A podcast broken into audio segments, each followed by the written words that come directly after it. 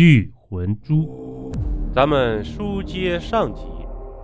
就算你说的是真的，但现在的重点是天晓被鬼捉走了，就是因为你出卖了我们。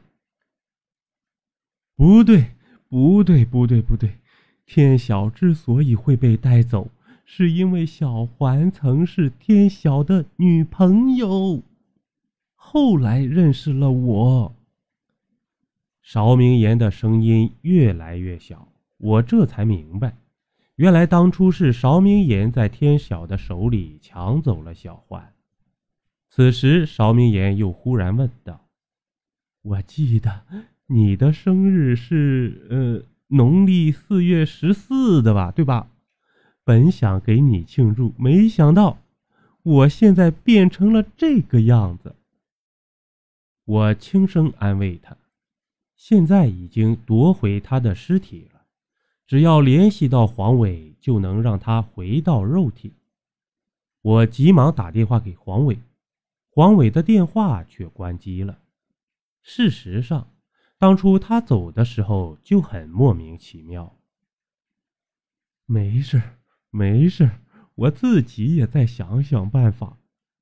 邵明言一脸的苦涩，慢慢的消失不见了。一直到第二天上午，寝室里都只有我一个人。直到接到老师的电话，才知道在学校湖边发现了天晓。我急忙跑过去，只是奇怪，那些鬼怎么又突然把天晓放回来了呢？天晓浑身湿淋淋的，就像是刚从水里爬上来一样。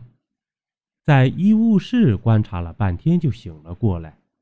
他整个人就像是变了一个人一样，对我不冷不热，对于被鬼抓走一事只字不提。唯独在我向他说起邵明言和小环的事时，被我捕捉到了他眼底迅速闪过的慌乱。晚上，就在我快要睡着的时候，忽然听到了一阵门声。顿时意识到是天晓出去了，可都这么晚了，他会去哪里呢？我一路跟在他后面，发现他往二号实验楼方向去了。那个楼早就已经荒废了，里面一个人都没有。天晓鬼鬼祟祟的上了三楼，进了最里面的一个房间。通过细小门缝，我只能看到天晓好像在和谁说话。他对面是个长头发的黑影，我本想再多看一会儿，不曾想突然被人一脚踹到了门上。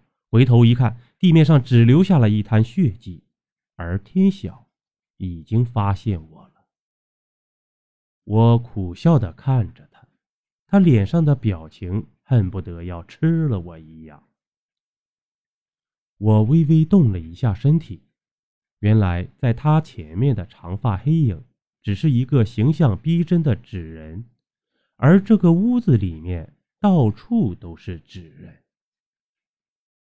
你跟踪我？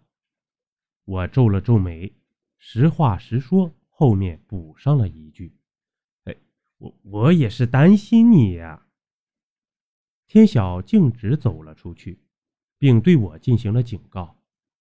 我一脸不可思议。他对我从来没有这样的态度。这夜深人静的，他又为什么会来这里找纸人说话呢？看天晓已经走远，我才回到走廊，咳嗽三声之后，见到了邵明言。你刚才干什么把我踹进去呀？我厉声问道。这哎。只只是好奇天晓在里面说什么喽，一冲动就哎。我把邵明言甩在后面，想再去找天晓问问。这时他忽然跑过来说：“我我已经找到怎么让我回回到肉肉身的方法了。刚才刚要告诉你，就看到你在追天晓了。”我停下想了想，手机忽然收到了一条短信。邵明言问我是谁，我举起手来给他看，只见上面的发信人是天晓，他说自己没事，等晚点再告诉我真相。我改变路线，决定先让邵明言回到肉身。总这样下去，他很快就会魂飞魄散。邵明言说的方法需要我来帮忙，让我选择两种方式：一种是让他先进我的体内，因为魂魄长时间游离在外，已经失去了阳气，等在我身上吸收一点阳气后，才能回到他的肉身；第二种是让我和他的肉身泡在同一个浴盆里。通过水的热量，再加上我的阳气，这样一来，邵明眼进入肉身也更容易些。听完之后，我毫不犹豫地选择了第二种。说实话，现在我还不完全信任邵明言。如果计划失败，他直接占据了我的肉身，那怎么办呢？等我跟邵明言把他的肉身从仓库弄到寝室。他就给浴缸放好了热水，我跟他的肉身坐在浴缸里，只见水面忽然好像变成了红色。邵明言在一边念着咒语，我竟慢慢的睡了过去。不知道过了多长时间，等我醒来的时候，全身没有一点力气，发觉自己正飘在半空中，而邵明言已经顺利的进入了他的肉身。可我的魂魄竟脱离了身体，这到底怎么回事啊？邵明言面无表情的指了指水面，只听咕嘟几声，那让人恶心的女鬼从浴缸里面冒了出来，对我冷冷一笑，张嘴伸出长长的舌头舔上了我的肉身。女鬼的舌头就像是长满了刺儿一样，我眼睁睁地看着自己的肉身变得鲜血淋漓呀。邵明言开口说：“你你你别怪我呀，我也是被他威胁的。如果不听他的话，那那那两个男鬼也不会放过我呀。其实当时出车祸死的人并不是小环，而是喜欢我的学妹，这个女鬼。”便是了，她死后怨气极大，导致不能安心投胎，于是便想联合那两个男鬼对我进行报复。所以你想让我们替你去死吗？聚魂珠的录音果然是对的吧？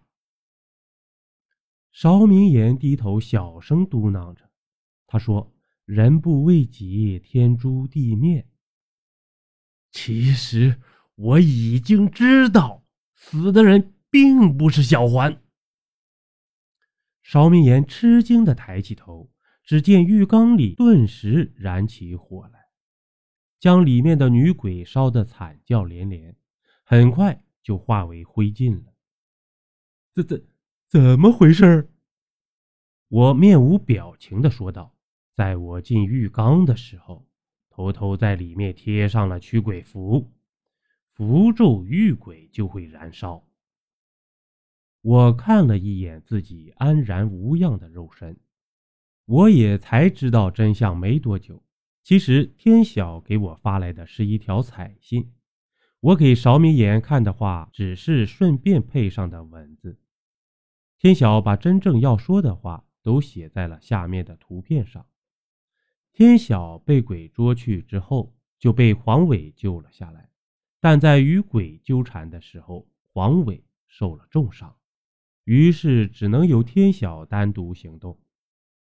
天晓一直爱着小环，当他回来听我说完那些话后，就猜到都是那个学妹搞的鬼，因为小环根本就没有死，于是。他迅速把小环藏进了二号实验楼的密室中，就是害怕那个学妹会伤害到小环。那晚天晓出去，实际上是去找小环，可没想到被邵明言撞见了。此时天晓和小环开门走了进来，天晓开口对邵明言说：“你被鬼威胁的时候，完全可以求助我们，可你却没有这么做，反而答应他们用我们的命来代替你。你根本就不配做我们的室友，更不配和小环在一起。邵明言的脸色通红，不敢抬头。我走过去说：“你太过自私，又不信任我们，你永远都不要出现在我们面前了。”本集播讲完毕，点个关注，订阅一下哦，下集我们不见不散。